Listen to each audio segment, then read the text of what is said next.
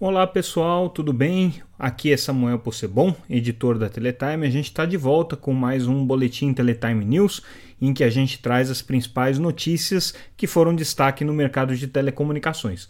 Hoje é terça-feira, dia 27 de julho de 2021. A gente está trazendo aqui os destaques da segunda-feira, dia 26, e vamos comentar também algumas coisas que aconteceram na última sexta-feira, porque tem relação com os fatos que a gente vai é, trazer aqui com um pouco mais de detalhes. Se vocês ainda não acompanham a Teletime, entrem lá no nosso site www.teletime.com.br, leiam todas as matérias que a gente vai comentar aqui gratuitamente e também se inscrevam para receber a nossa newsletter diretamente no seu e-mail. Vocês também podem acompanhar a Teletime pelas principais redes sociais, sempre com o nickname Teletime News. Entrem lá nas principais redes e acompanhem a gente praticamente em tempo real. Quando a gente noticiar, vai aparecer lá, seja no Twitter, Facebook ou LinkedIn. Bom, dando início então aqui ao nosso noticiário de hoje, a gente começa trazendo uh, o balanço da TIM, agora referente ao segundo trimestre. Então a TIM foi a primeira das operadoras a divulgar o balanço das operadoras abertas, porque a Claro já havia feito a divulgação. O que, que a TIM traz de novidade, de interessante aqui? Eles tiveram realmente um crescimento de receita comparado com o mesmo período do ano passado. Importante só fazer a ressalva aqui, no segundo trimestre do ano passado, a TIM, assim como todas as operadoras, enfrentaram o pior da crise do coronavírus em função é, dos, das medidas de distanciamento e da, da paralisação da economia naquele período da primeira onda da pandemia. Agora, isso também aconteceu, mas já em menor escala, segundo aqui os números apurados pela TIM. Então, eles tiveram realmente um crescimento de receita, agora no, no, no, segundo trimestre e também, obviamente, um aumento do lucro, né? Então uh, foi um bom trimestre para a TIM, apesar dela continuar aí com um número de assinantes praticamente estável, sem nenhum crescimento muito significativo. Mas de qualquer maneira, uh, o, o, que importa mesmo para a empresa, que é a sua lucratividade, a sua rentabilidade, isso tem mostrado aqui uma evolução é, do, principalmente em comparação com o trimestre anterior. Outra notícia que a gente está destacando é o lançamento pela Claro do serviço totalmente é, baseado em aplicativo do seu serviço de TV por assinatura. Claro, é a maior operadora brasileira de TV por assinatura, já tem desde o final do ano passado o Claro Box, que é um produto feito para distribuição do conteúdo é, por meio de banda larga, mas que exige uma caixa conectada, um, um, dispositivo conectado que a própria Claro comercializa, e agora eles estão lançando já um serviço que é baseado apenas no aplicativo do Now, que é o o, serviço é, não linear da Claro, né? agora com oferta de até 100 canais é, é, lineares, então é uma, é uma, é uma funcionalidade é, adicional que eles estão colocando e obviamente é um serviço aí que vem para competir com as principais plataformas hoje não lineares disponíveis no mercado. Então, claro, está lançando esse produto aí a R$ reais é o preço é, para quem não está acompanhando, do Netflix é, no seu é, pacote mais caro, que é aquele que dá direito ao conteúdo dos 4K e utilização em mais plataformas. Então, é claro, mirando aí, evidentemente, a disputa com os serviços baseados na internet.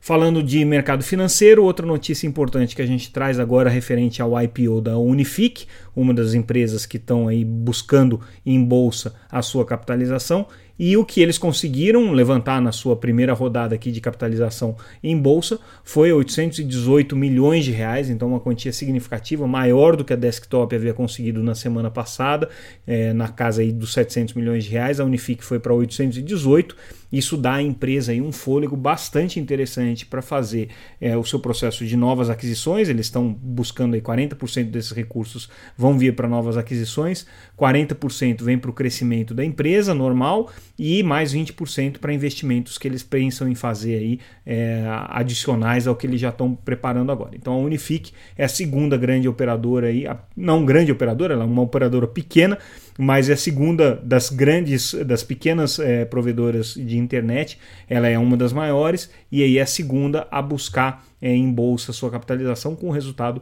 bem interessante. Então é, a gente tem observado aí que para as PPPs, para as pequenas de, operadoras de pequeno porte, a bolsa tem sido é, especialmente condescendente aqui e bastante interessada no futuro e na, na prospecção de clientes dessas empresas. É, Em contraposição, e aí a notícia que a gente relaciona com o que aconteceu na sexta-feira, as operadoras de telecomunicações de grande porte, as grandes teles, tiveram uma queda expressiva na bolsa de valores nessa segunda-feira, mas tem uma explicação.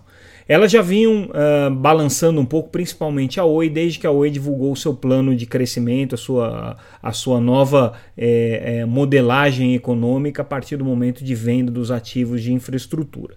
Então a Oi já vinha enfrentando aí uma, uma, uma tempestade bem complicada na bolsa nas últimas duas semanas. A novidade agora é que na sexta-feira passada a gente noticiou isso, só não trouxemos aqui no podcast, mas isso foi noticiado no nosso boletim é, pela internet.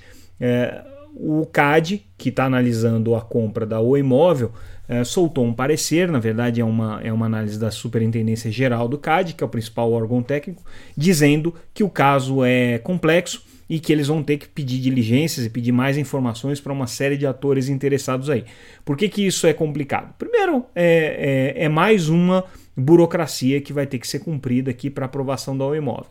Depois a gente sabe que essa é, operação tem muitas partes interessadas aí. Algar interessada, a Associação Telcomp, a Associação NEL, a Sercontel, também o IDEC. Então são muitas partes que estão acompanhando essa, é, essa análise que o CAD está fazendo com relação à venda do imóvel para TIM, para Vivo e para Claro. É, agora, com essa declaração de uma operação complexa, isso significa que o CAD vai pedir informações adicionais sobre uma série de aspectos que eles já pontuaram.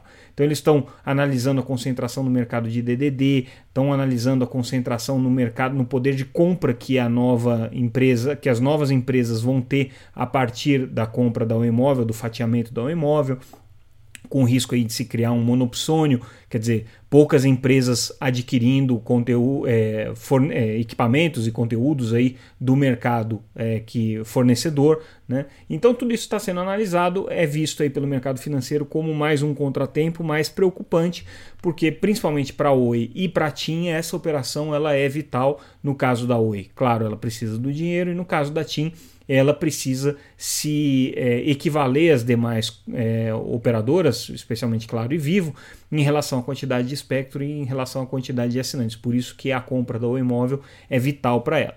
Então é um tema aí que é relevante, é, que a gente precisa acompanhar e hoje, é, nessa segunda-feira, é, a gente viu uma queda expressiva das ações em bolsa por conta desse contratempo no CAD. Outra notícia que a gente destaca em relação é, a pequenos provedores mais a, a, atividade regulatória, a gente já vem falando sobre o regulamento de qualidade da Anatel, que está sendo implementado com uma série de novidades, a possibilidade da Anatel estabelecer um selo de qualidade em função de uma determinada quantidade de indicadores, aí, índices que precisam ser atingidos pelas operadoras. Só que a Anatel tem esse regulamento de qualidade obrigatório apenas para as grandes operadoras, para as empresas que têm poder de mercado significativo. Ele não se aplica é, automaticamente às pequenas provedoras, que hoje já têm 40% do mercado de banda larga. Então, todas as pequenas operadoras precisariam aderir voluntariamente ao regulamento de qualidade. E o que a Anatel está fazendo é justamente um estímulo para que essas operadoras passem a aderir. Eles estão conversando com várias dessas empresas, com as associações que representam, tentando convencê-las de que o regulamento de qualidade é, é, uma coisa que, apesar de ter o peso de um regulamento, é, traz como vantagem o fato dessas empresas entrarem na comparação do selo de qualidade dos indicadores.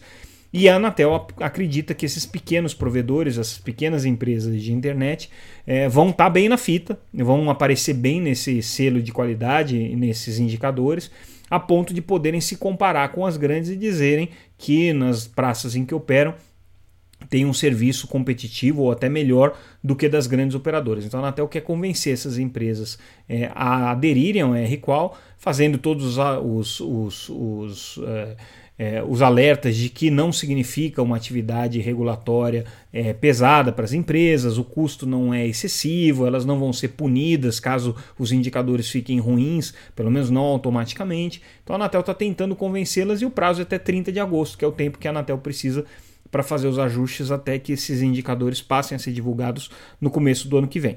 Por isso que a Anatel está correndo aqui contra o tempo para tentar é, fazer com que isso funcione. Mais ou menos em linha com isso, outra notícia que a gente traz é em relação aos registros de reclamação na Anatel. Então, é, a gente já tem falado disso com alguma frequência. É, cada vez mais o setor de telecomunicações ele passa a ter menos problemas de reclamação junto à agência. É uma tendência já que vem de alguns anos.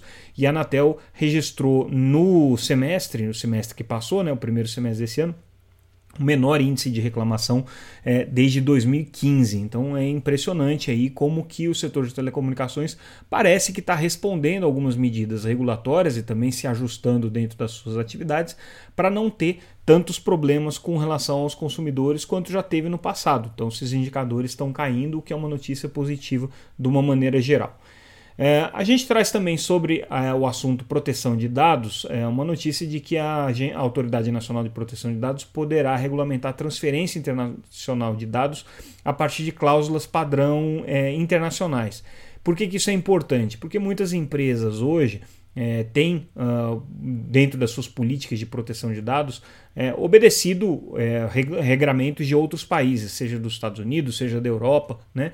E existem aí cláusulas mais ou menos padrão que são colocadas para essas transferências internacionais de dados. Havia uma grande preocupação de que o Brasil é, criasse regras próprias para essa transferência de dados, mas ao que tudo indica, é, as cláusulas que já existem hoje é, e que, e que é, de alguma maneira são seguidas aí pelas empresas vão poder, vão poder ser é, utilizadas e a, a, o que a Autoridade Nacional de Proteção de Dados está querendo fazer é deixar algumas, é, alguns modelos de cláusulas disponíveis para que as empresas possam utilizar nos seus contratos de transferência, que devem seguir em linha é, com o, o que já tem sido feito em outros lugares do mundo.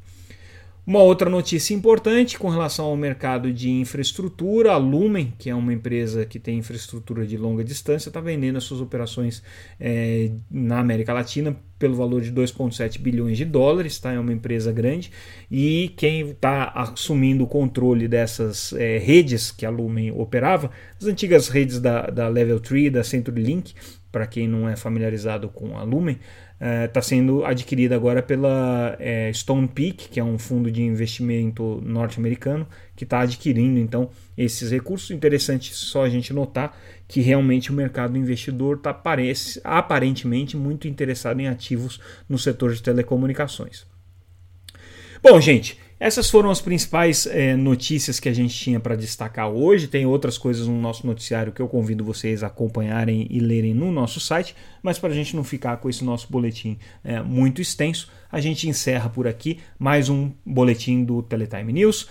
É, continuem acompanhando o nosso noticiário. Amanhã a gente traz mais um boletim para vocês ou em qualquer momento em edição extraordinária. Ficamos por aqui então. Boa terça-feira para todo mundo e até mais.